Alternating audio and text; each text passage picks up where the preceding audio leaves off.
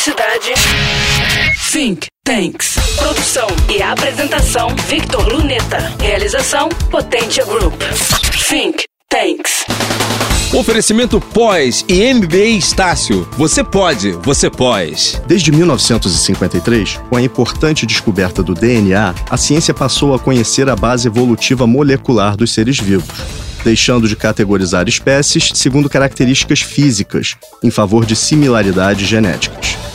Isto porque a dupla hélice de ácidos desoxirribonucleicos funciona como um programa de computador, capaz de produzir RNA, que por sua vez funciona como outro programa, responsável por fabricar proteínas, elemento básico da vida em si.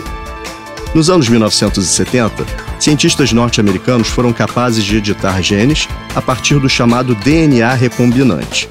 A indústria genética se tornou uma realidade, tendo como um de seus primeiros produtos a insulina sintética, mais pura e facilmente disponível para diabéticos utilizarem do que a anteriormente extraída de animais. Em 1980, a Suprema Corte dos Estados Unidos decidiu, de forma pioneira, que formas de vida alteradas em laboratório podiam ser patenteadas. O primeiro caso foi de uma bactéria capaz de digerir óleo.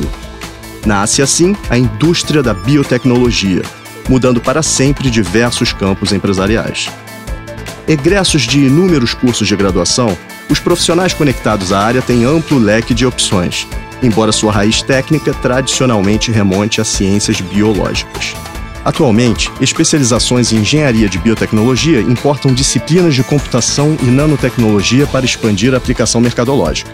De pesquisa e aplicação em agricultura e o setor alimentício, passando por startups de PD em serviços eminentemente tecnológicos, chegando até as grandes farmacêuticas, a microbiologia e a medicina. Segundo a consultora do canal OMG Nomics, cargos em bioinformática, carreira em franco crescimento, recebem salários mais altos que seus pares biólogos. Por exigir conhecimentos adicionais em matemática, estatística e ciência da computação, a oferta no mercado é menor, enquanto sua demanda maior. Levantamento feito em laboratório estrangeiro apontou que um pós-doutorado em bioinformática recebe, em média, 7 mil reais a mais por mês que seus pares tradicionais. Evolua no mercado com o podcast Think Tanks. E na próxima semana, mais conhecimento, pois informação será sempre poder. Você acabou de ouvir Think Tanks. Produção e apresentação Victor Luneta. Realização Potência Group. Think Tanks. Oferecimento pós e MBA Estácio. Você pode, você pós.